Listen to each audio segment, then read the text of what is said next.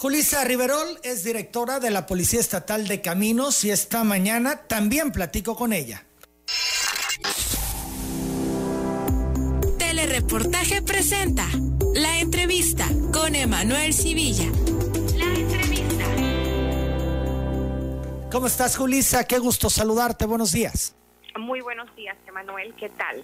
Bien, pues conocer sobre lo que estamos viviendo, la nueva normalidad. ¿Qué restricciones hay para el servicio particular, para los autos particulares? Pues bueno, Emanuel, eh, pues el decreto que todavía tenemos este activo del 21 de abril del 2020, pues ese decreto todavía nos sigue marcando que los vehículos particulares que se trasladan por las vías públicas solo se permita el traslado máximo de dos personas, obviamente siempre y cuando sean para las, la realización de, realización de actividades esenciales.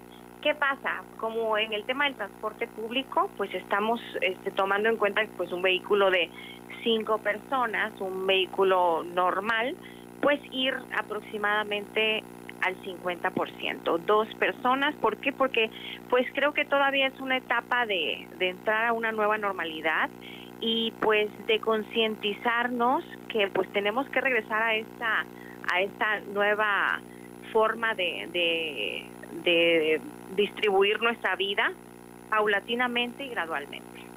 Bien, entonces no se sufre modificación alguna en relación a esta nueva normalidad. Se mantiene la instrucción de en el, los vehículos particulares dos pasajeros. Correcto, correcto. Seguiremos en esta forma, este, obviamente aquí en la ciudad. Este, a veces tenemos algunos este, detalles de personas que tienen la duda de que si voy de, de un lugar a otro, por ejemplo, vengo de Yucatán y voy hacia Veracruz, ¿cómo puedo hacerle? Pues bueno, obviamente nuestros filtros este, que tenemos en las entradas y las salidas de la ciudad, pues ya la, los elementos ya están muy bien instruidos que gente que va de paso pues puede circular, pero sí tomando en cuenta que el uso del cubreboca es obligatorio y también el uso de gel antibacterial en nuestras unidades. Ya es como una manera preventiva que tenemos todos, ¿no? Entonces, el cubrebocas se debe de llevar en la unidad. Es obligatorio usarlo porque de alguna manera en algún momento aquí se dijo por parte de la Secretaría de Salud que no era necesario el cubrebocas en el automóvil, sí al bajarte. Eh, tú nos dices que sí es obligatorio.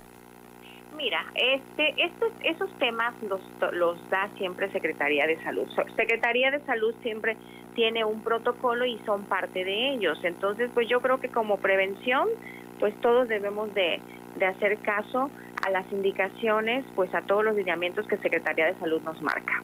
En cuanto a los motociclistas, eh, ¿qué aplica? ¿Igual para ellos? ¿Uso de cubrebocas? Correcto, sí, pues este, el motociclista obviamente tiene que traer su casco siempre, o sea, independientemente que estemos o no en una contingencia este, de salud, y pues obviamente cualquier persona eh, pues nos han recomendado mucho el uso del cubrebocas entonces este yo creo que sería bien seguir las recomendaciones de Secretaría de Salud para todos Seguimos viendo a varias personas viajando en una moto, hasta tres personas en una moto. ¿Esto está permitido, Julisa? Bueno. A ver, escucho mucho ruido. ¿Me escuchas ahora?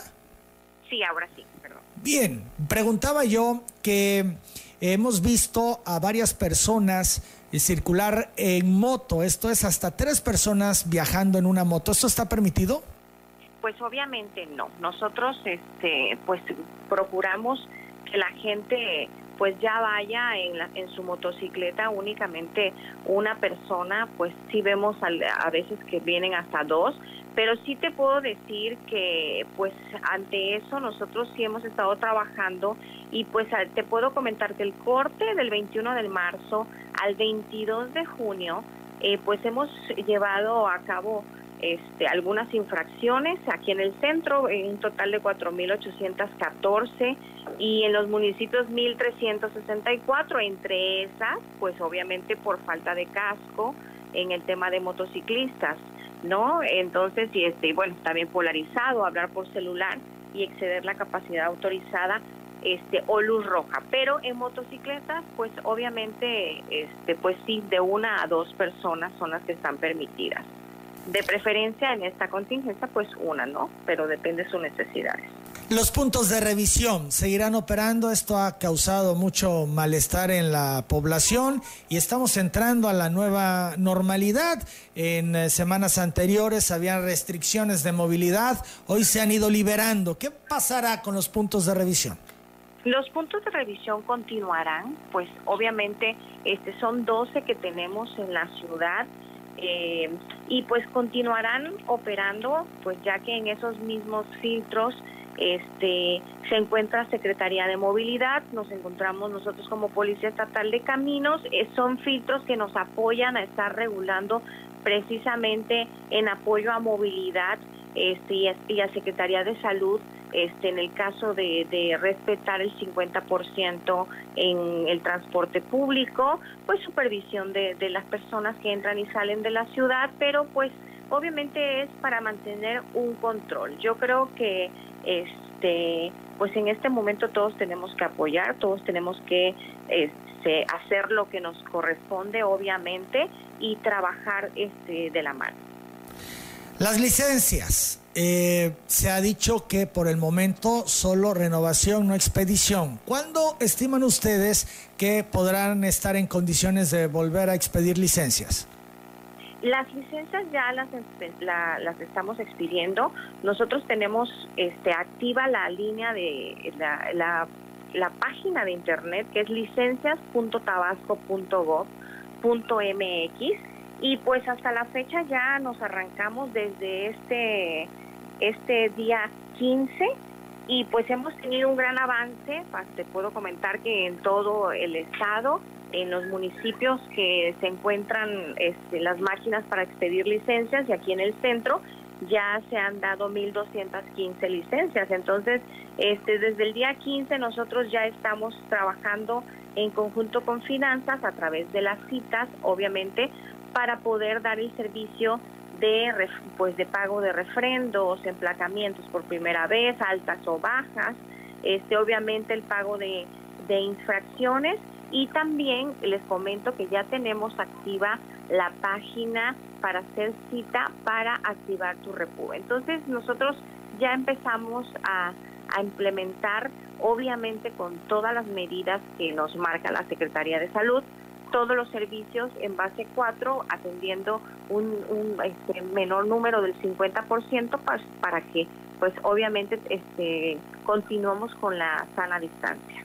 Bien, entonces ya digamos que se va normalizando eh, todos eh, los trámites que se pueden hacer en la Policía Estatal de Caminos que tienen que ver con eh, licencias. Ya nos estamos, este, estamos normalizando, pero estamos esperando, este, empezando paulatinamente, gradualmente es la forma este, que nos han indicado de que empecemos a realizar los servicios y creo que está funcionando muy bien. Obviamente tuvimos una planeación con la Secretaría de Finanzas con mucha anticipación, contemplando este, los tiempos para pues no tener saturadas las áreas a como nos indican los protocolos de la Secretaría de Salud. Sin embargo, esto ha generado quejas. Han dicho, por ejemplo, en el caso pues del replacamiento que eh, no hay citas, por ejemplo, eh, ya en lo que resta de junio eh, desde la semana pasada que empezaron lo, vienen eh, señalando y bueno, entiendo yo, la gente quiere ir a pagar, quiere ir a cumplir, pero no encuentra citas. ¿Qué alternativas pueden tener?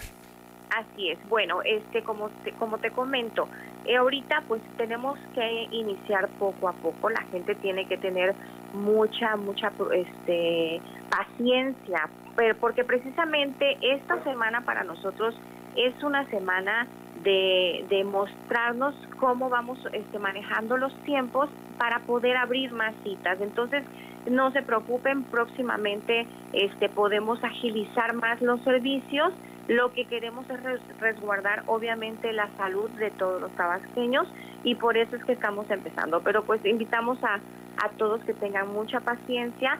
Ya estamos iniciando a atender. Hemos estado teniendo un avance importante, como pues te comento, este, hemos tenido 184 emplacamientos por altas, 893 refrendos, 1.215 licencias, 235 infracciones pagadas desde este día 15, 108 inscripciones al Repube y así poco a poco vamos, ¿no? Y pues también en los municipios, entonces también este si en este caso es demasiada la urgencia, pues puedes checar, a lo mejor puede, puedas tener la opción de algún municipio que, que tenga, que esté cerca y pudieras ir a hacer tu trámite. También eso es válido en este momento. Julissa, Luis Alberto Hernández Mayo pregunta si están laborando en el área de registro público de base 4. ¿Sabes tú al respecto? De registro público desconozco. Eso ahí sí que es un área que pertenece a finanzas y no he preguntado, pero pues ojalá alguien nos pueda nos pueda responder o ahorita este, preguntamos, pero no desconozco si registro público ya está activo. Julissa Rivero, le agradezco estos minutos. Igual para ti, muchas gracias. Un saludo. Buenos días, es la directora de la Policía Estatal de Caminos, las 8.14. Hago la pausa.